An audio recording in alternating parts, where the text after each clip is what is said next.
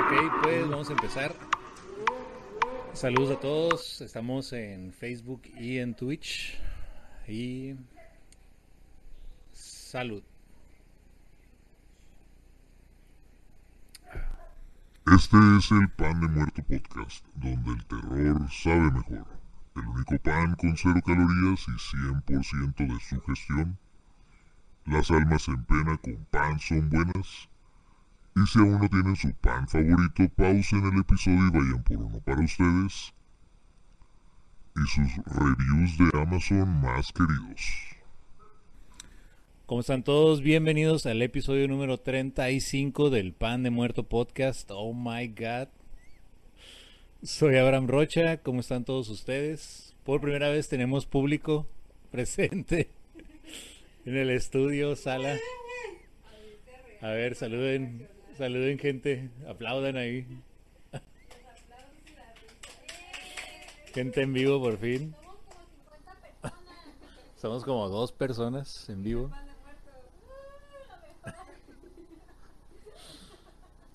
Muy bien, pues vamos a empezar con el episodio número 35, que dice así. El presente en el que vivimos hoy en día está repleto de miles y miles de productos. Constantemente somos bombardeados con anuncios y comerciales que te dicen consume esto o compra aquello. Y las personas susceptibles a gastar el dinero en tonterías como yo somos su target. Es decir, de manera inconsciente estas marcas crean una necesidad en ti. Inclusive se ha llegado a sospechar de las cámaras y bocinas en las computadoras y teléfonos móviles. Y si no me creen, vean los videos que están en YouTube de nombre Google ¿acaso te espía? Otro caso famoso es el de Alexa. Pues si dices en voz alta, por mencionar un ejemplo, se me están acabando las croquetas del perro, muy probablemente al entrar a Google a realizar una búsqueda o al ver un video de YouTube te aparezca publicidad de croquetas para perro. y es, no estoy mamando, eso sí pasa, es de verdad. Probablemente termines haciendo clic a un anuncio, el cual te llevará a otra página para comprar croquetas de perro y muy, pero muy probablemente sea a través de Amazon y sería muy raro si alguien estando en el 2022 no conoce lo que es Amazon. Por ejemplo, yo con mi cuerpo de vagabundo compro muchísimas cosas por Amazon, desde botas, calcetines, lámparas, hasta accesorios para la cocina y demás. Y es que tengo amigos que me dicen, Güey, ¿cómo compras ahí? Si yo no me mido la ropa, no me queda. Pero yo no tengo ese problema. Si casi lo que compre. Si compro 10 cosas, nueve y media me van a quedar. ¿Por qué? Por el cuerpo de vagabundo. No me queda. Pero. Pero el día de hoy no vengo a platicarles de cómo comprar en Amazon. ¿Qué? Pero hoy no vengo a platicarles de cómo comprar en Amazon ni de cómo nos vigila el gobierno o vigila a la gente de Estados Unidos, el gobierno de Estados Unidos. Eso lo dejaría para otro episodio. Verán, al comprar cualquier artículo desde Amazon, puedes dejar tu review y el día de hoy les platicaré de Todd Colhep, el asesino de las reviews en Amazon. Hacía tres meses que Charlie Carver y Cala Brown o Keila habían desaparecido sin dejar rastro. Lo último que se sabía de ellos era que habían acudido a un aviso de trabajo. Ellos se dedicaban a la limpieza de viviendas. No se supo nada más de ellos hasta que los investigadores localizaron la zona donde se perdió la señal de sus celulares. Una vez realizada la triangulación de las antenas, la policía llegó a una propiedad. Mientras varios agentes registraban el lugar, escucharon unos ruidos procedentes de un enorme contenedor metálico. De inmediato rompieron el candado y al abrirlo se encontraron a Keila encadenada como si fuese un perro. Cuando le preguntaron por la identidad de su captor, la joven señaló al culpable, Todd Colhep, un agente inmobiliario y asesino en serie con siete muertes a sus espaldas.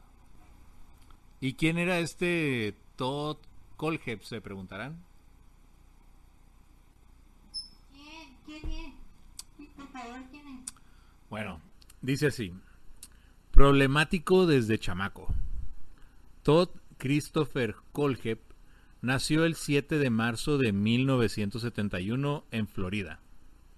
Sufrió mucho cuando sus padres se divorciaron, cuando él solamente tenía dos años, y más aún cuando su madre se casó de nuevo y se mudaron de ciudad.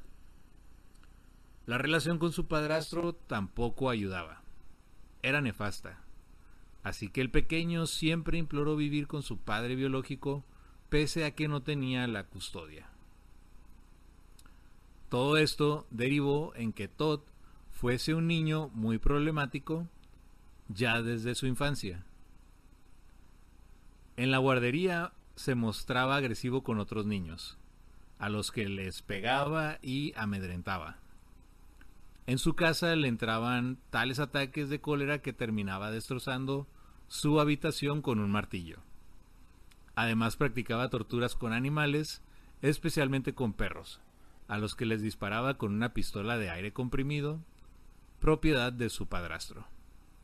Entonces aquí ya vemos varios, varias señales de que iba a ser un niño problema si no le ponían un alto. No, para nada. De lo, de lo que a mí me acabas de contar. Para mí es súper normal. Lo castigas mandándolo a dormir a la sala. Bueno, lo- Y le escondes el martillo.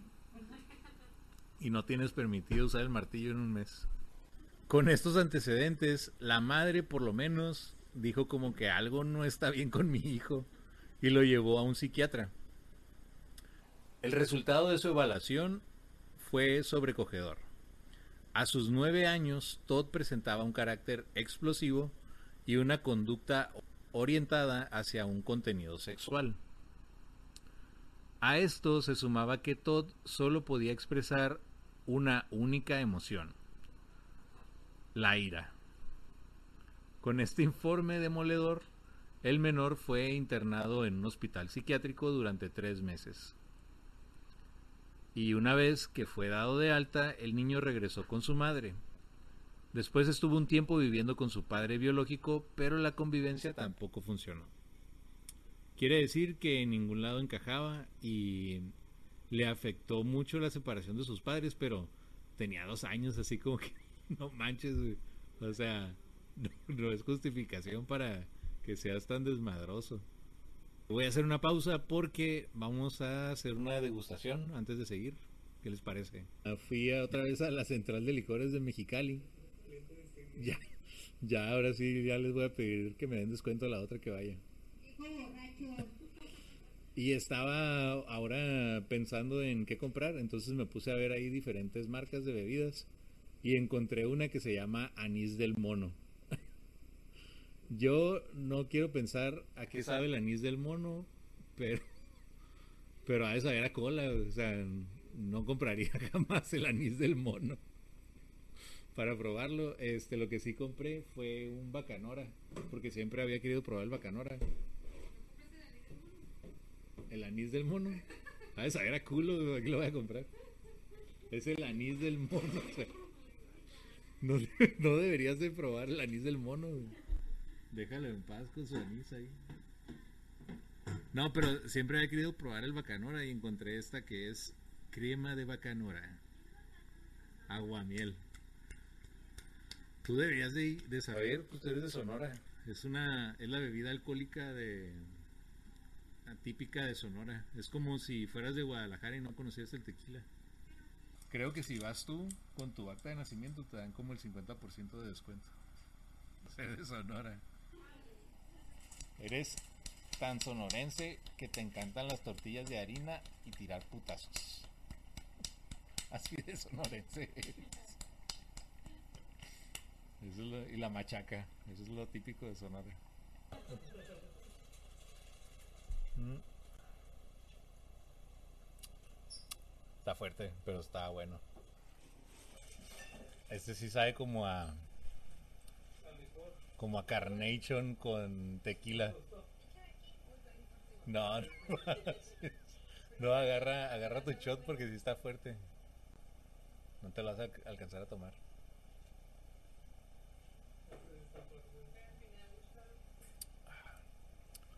Pero sabe como a leche.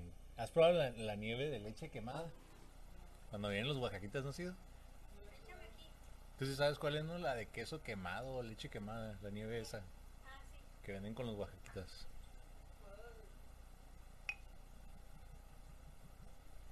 Te dije que agarrara shot porque es un shot. Te vas a poner bien. Vas a andar ahí arrastrándote al último. Realmente lo que yo quería hacer, déjenme, me acabo esto, era mezclar una cerveza oscura con ese shot.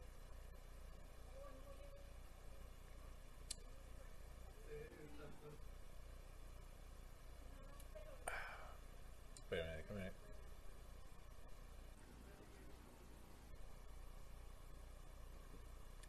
Así en una taza en un shot. Joel, ¿me prestas el- los labios para destapar? Del vampiro. Lo que yo quería hacer era una bomba.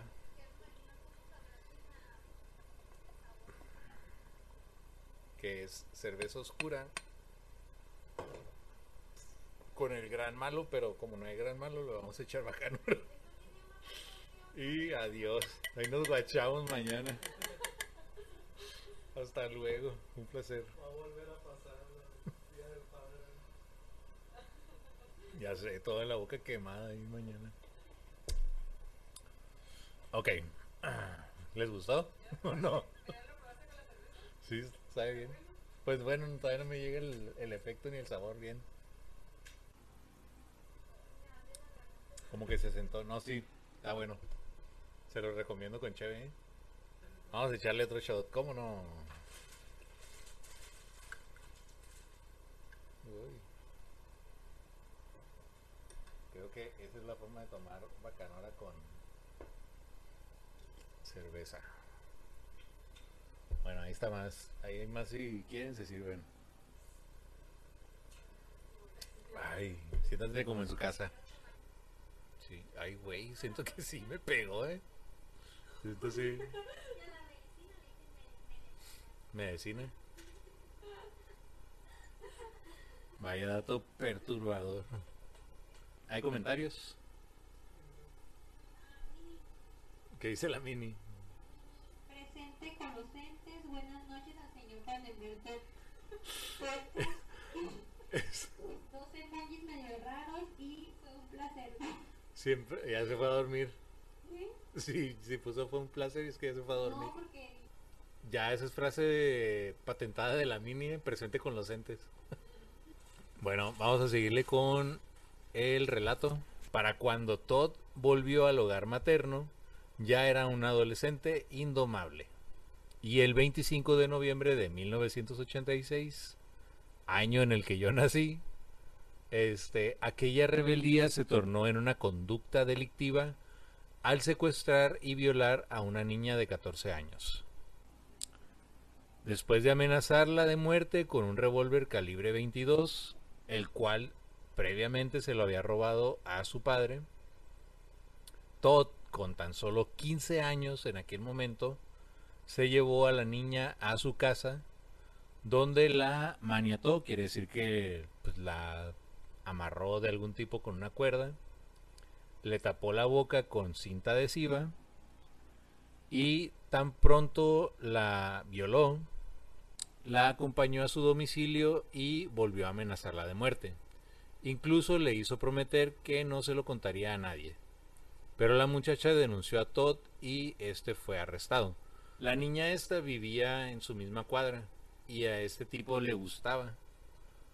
Entonces, como no le hacía caso la muchacha, pues lo que hizo fue amenazarla, sí, a punta de pistola, llevársela a la fuerza a su casa.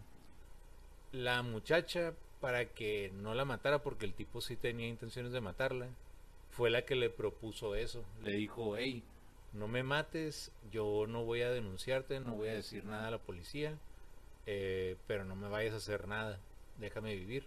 Y entonces el tipo dijo, ok, no te voy a matar, eh, pero si dices algo, entonces sí voy a ir y te voy a matar. Tan traumada la dejó que para cuando e, la muchacha llegó a su casa, porque él no la llevó, según lo que yo escuché, ella se fue sola cuando ella llegó a su casa, su hermanito ya le había marcado al 911, porque el niño ya había aprendido que se tenía que marcar al 911 cuando una persona pues, no aparecía. Y era raro que no estuviera la muchacha ahí, pues a, altas horas de la noche.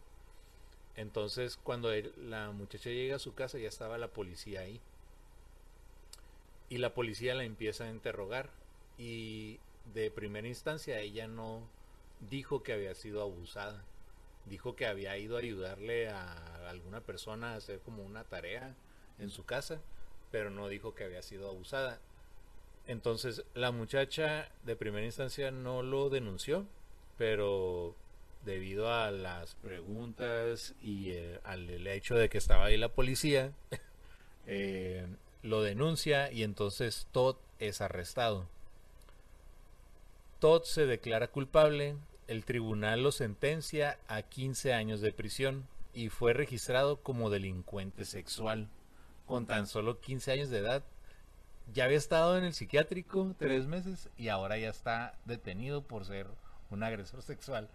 El juez eh, dejó constancia de que Todd, además de ser un muchacho muy inteligente, también era peligroso desde el punto de vista conductual y emocional y que ni teniendo la intervención profesional más intensa y costosa, esta brindaría protección al público ni rehabilitación de este menor.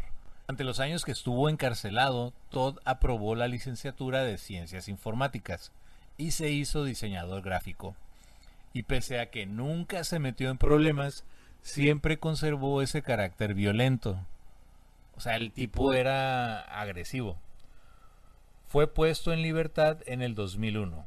Se muda a Carolina del Sur, muy cerca de su madre, y consiguió varios trabajos como diseñador gráfico. Es bien importante eso que dijeron que era muy inteligente porque sí era alguien muy inteligente.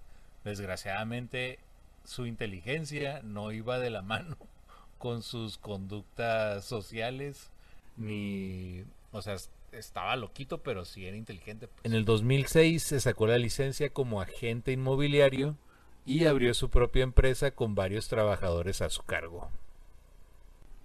Un agente inmobiliario que yo conozco fue el Víctor, aunque ya se dedica a las costillas. Pero a lo mejor hubiera sido bueno invitarlo también. Ay, el bacanora está, pero sí. Poco a poco Todd se fue convirtiendo en un hombre de éxito dentro del sector de las bienes y raíces o de los bienes y raíces. Y en el 2008 se licenció en Administración de Empresas. Bueno, además de esto se aficionó a la aviación, se sacó la licencia de piloto privado y compró varias propiedades en todo el estado. Una de ellas el lugar de sus crímenes. Sus conocidos le recordaban como un hombre extrovertido y profesional, al que le gustaban las armas de fuego, pero también como alguien que utilizaba un lenguaje sexual en ciertas conversaciones. Por eso cuando llegaba Todd, todas las empleadas trataban de evitarle. Su lenguaje era demasiado obsceno, una de ellas recordó lo mucho que le inquietaba el agente inmobiliario, o que en el 2015 otra de sus compañeras desapareció sin más. Un año más tarde se supo que Todd la había asesinado y enterrado en su propio jardín. Los primeros crímenes de Todd Colge, que sepamos, porque él siempre aseguró que hubo muchos más, se remontan al 6 de noviembre del 2003, cuando entró en la tienda de motocicletas Superbike Motorsports y la emprendió a tiros contra el dueño y varios de sus empleados. En el tiroteo murieron el propietario de 30 años, el gerente, también de 30 años, el mecánico de 26 años y la contable y madre del dueño de 52 años. Eh, el tipo había comprado una motocicleta y como que no la supo manejar. Entonces fue y la regresó algo así. Y como no la supo manejar, los mismos empleados de ahí como que se empezaron a burlar de él. Así de que, no, pinche vato meco, se pegó un putazo y ahora ya no quiere esa moto. Porque fue y buscó como que otro modelo con un motor más chico. A mí me gustan las motos, pero las que él estaba buscando eran como motos deportivas. A mí me gustan más las motos de carretera, como tipo Harley o así. Pero la que él compró sí era una... Como no tenía experiencia, o sea, se compró la moto sin experiencia porque tenía dinero. Pero se compró una moto con mucho con mucha potencia y que son difíciles de manejar cuando no tienes experiencia y se pegó un putazo y la quiso regresar. Fue y buscó una con un motor más chico y cuando fue a hacer esto, como que los empleados le empezaron, no se burlaron enfrente de él, pero él escuchó que cuando se alejaron se estaban riendo de él. Y esto fue lo que detonó el tiroteo y, y fue la causa por la que los mató, porque se estaban burlando de él. De acuerdo a su testimonio, se rieron de él por no saber cómo manejar la máquina. Respecto a los asesinatos de Superbike, como los bautizó la prensa local, y la policía ni en cuenta, se lo adjudicaron a una pandilla de motociclistas. El 22 de diciembre del 2015, Todd secuestró y mató a Johnny Joe Coxey de 29 años y a Megan Leigh McCraw Coxey de 26 años. Esta última trabajadora de uno de los restaurantes que frecuentaba el asesino. Y ocho meses después, el agente inmobiliario Todd volvió a las andadas. El 31 de agosto del 2016, Kayla Brown, de 30 años, y su novio Charles David Carver, dos años mayor, acudieron a limpiar una propiedad de Colhep, pero desaparecieron sin dejar rastro. X, para que salga aquí. Eh, pórtate bien, señora, la verdad. Hola a todos. Saludos. Ahí les va. Entonces, esas personas malamente se toparon con la persona incorrecta porque pues ellos se dedicaban a limpiar casas. Nunca sospecharon que la persona con la que iban a trabajar era un asesino. Y desgraciadamente en Estados Unidos y en muchas otras partes, si no, mientras no te encuentre la policía, pues tú puedes seguir siendo una persona común y corriente, entre comillas. Y más y como este que tenía dinero, tenía propiedades, tenía empleo y su color de piel acudieron a limpiar la propiedad de Colhep y al rato desaparecieron sin dejar ningún rastro. Durante las siguientes semanas la cuenta de Facebook de Charles se mantuvo activa e incluso llegó a publicar varios mensajes. Y los mensajes que ponía es como que, ah, este, todo está bien, no se preocupen, vamos a estar de viaje un tiempo y no nos estén molestando, cosas así. Pero la policía llegó a la conclusión que alguien le estaba suplantando la identidad porque para eso ya se había puesto un mensaje que esta persona estaba desaparecida. Y ahorita vamos a llegar a lo que lo convirtió en famoso a este tipo, que fueron los mensajes que dejó en Amazon. Y después, al finalizar este episodio, nosotros vamos a hacer una dinámica haciendo reviews de productos de Amazon como si fuéramos Todd Colhep. El usuario que lo usaba era mi o yo y escribió extrañas reseñas en Amazon sobre productos que se utilizaron en los crímenes. Entre ellas, en la ficha de una pala con mango plegable, quiere decir que era una pala chiquita, donde escribió Guárdela en el coche para cuando tenga que esconder los cuerpos y deje la pala de tamaño grande en su casa. En otro comentario, esta vez, esta vez era de un candado, este publicó lo siguiente. Sólidos candados. Tengo cinco en un contenedor de navegación. No los detendrá, pero con seguridad los retrasará hasta que sean demasiado viejos para que les importe. O sobre un cuchillo.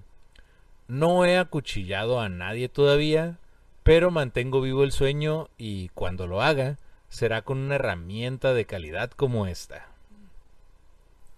Cuando varias patrullas se presentaron en una de las propiedades, se encontraban en la zona de triangulación mediante antenas.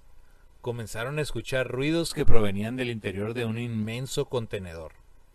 Lo abrieron rápidamente y en el interior localizaron a Keila, deshidratada, desorientada y encadenada como un perro. La joven explicó a los investigadores que Kolhep había disparado a su novio y que la había violado en repetidas ocasiones.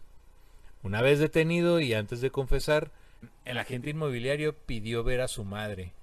Ya cuando fue detenido, admitió ser el autor de los asesinatos de Superbike, de haber matado a Joe y Megan, desaparecidos en el 2015, y de haberlos enterrado en su jardín, y de cometer otros crímenes entre 1983 y 1986, y entre mediados y finales del 2001. Durante el registro de las propiedades de Todd, las autoridades cautaron varias armas de fuego, algunas con silenciadores, y una gran cantidad de municiones. Aparte de algunos de los productos utilizados en sus crímenes y de los que, como he comentado anteriormente, hizo reseñas en la página de Amazon. En mayo del 2017, el agente inmobiliario fue acusado de siete cargos de asesinato en primer grado, dos de secuestro, un cargo de agresión sexual y tres por posesión de armas. Gracias a su declaración de culpabilidad, Kolhep se libró de la pena de muerte, aunque el tribunal lo sentenció a siete cadenas perpetuas consecutivas sin posibilidad de libertad condicional. En la sentencia, el juez escribió sobre el asesino desde párvulos, y aquí te pido, Lechur, que hagas un post de párvulos. Ha sido incansablemente agresivo con los demás y destructivo con la propiedad. Y concluyó, él no ha cambiado. Párvulo se aplica a lo que es muy pequeño, eh, se aplica al niño o niña que está en edad preescolar que tiene poca edad o que es fácil de engañar. Eh, dato para Lechur MX. Quiere decir que desde niño no cambió. Desde niño era un desmadre. Siguió así. Y dado el hecho de que estuvo libre, fue por, por eso que cometió todos esos asesinatos. Porque desde niño ya se miraba que era malévolo el pinche chamaco ese. ¿Mm? Pues eso es todo por parte del episodio. Vamos a pasar a la dinámica. Yo voy a empezar para que vean un ejemplo. Ya lo ustedes le siguen. Es un tape gris, ¿ok? ¿Verdad? Dice, le daría cinco estrellas, pero después de cinco vueltas a su cara seguía escuchando los gritos de la molesta vecina. Ese sería mi review en Amazon que dejaría de ese tape si fuera Todd Colhep.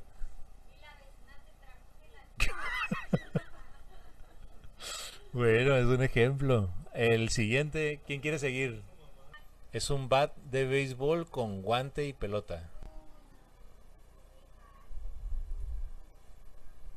Piensa en lo que diría Todd Colge si viera ese artículo. Si hubiese comprado ese artículo y cómo lo hubiera usado. Y cuál hubiera sido el review que hubiera dejado. Venga, Fer, venga con todo. Compré el kit para practicar deporte al aire libre, pero le encontré un mejor uso golpeándola contra el cráneo de mi víctima.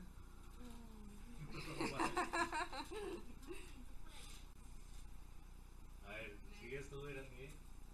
Ahí va. El siguiente review de Amazon va a ser una alfombra. Ay, no, qué, fácil.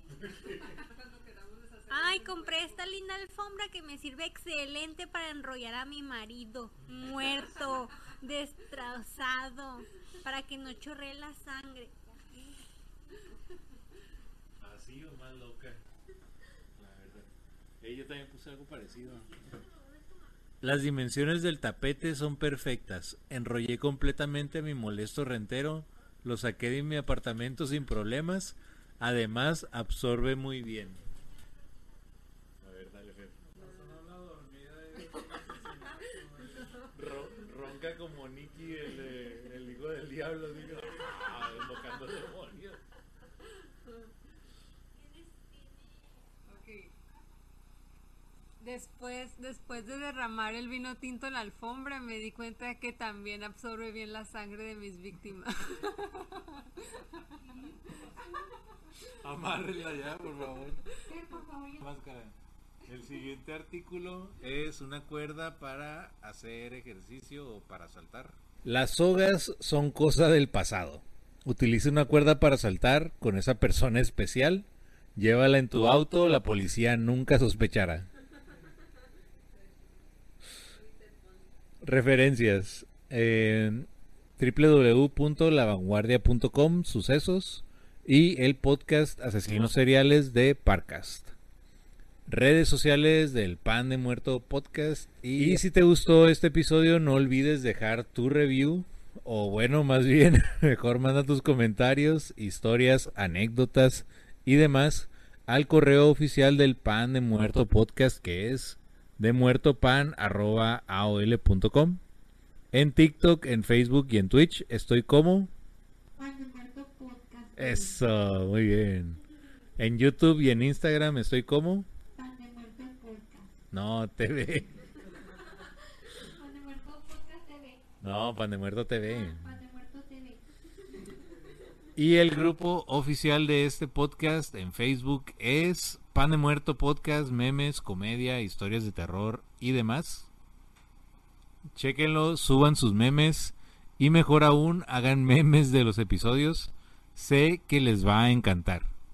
Que tengan una semana de espanto y por mi parte eso fue todo. Bye.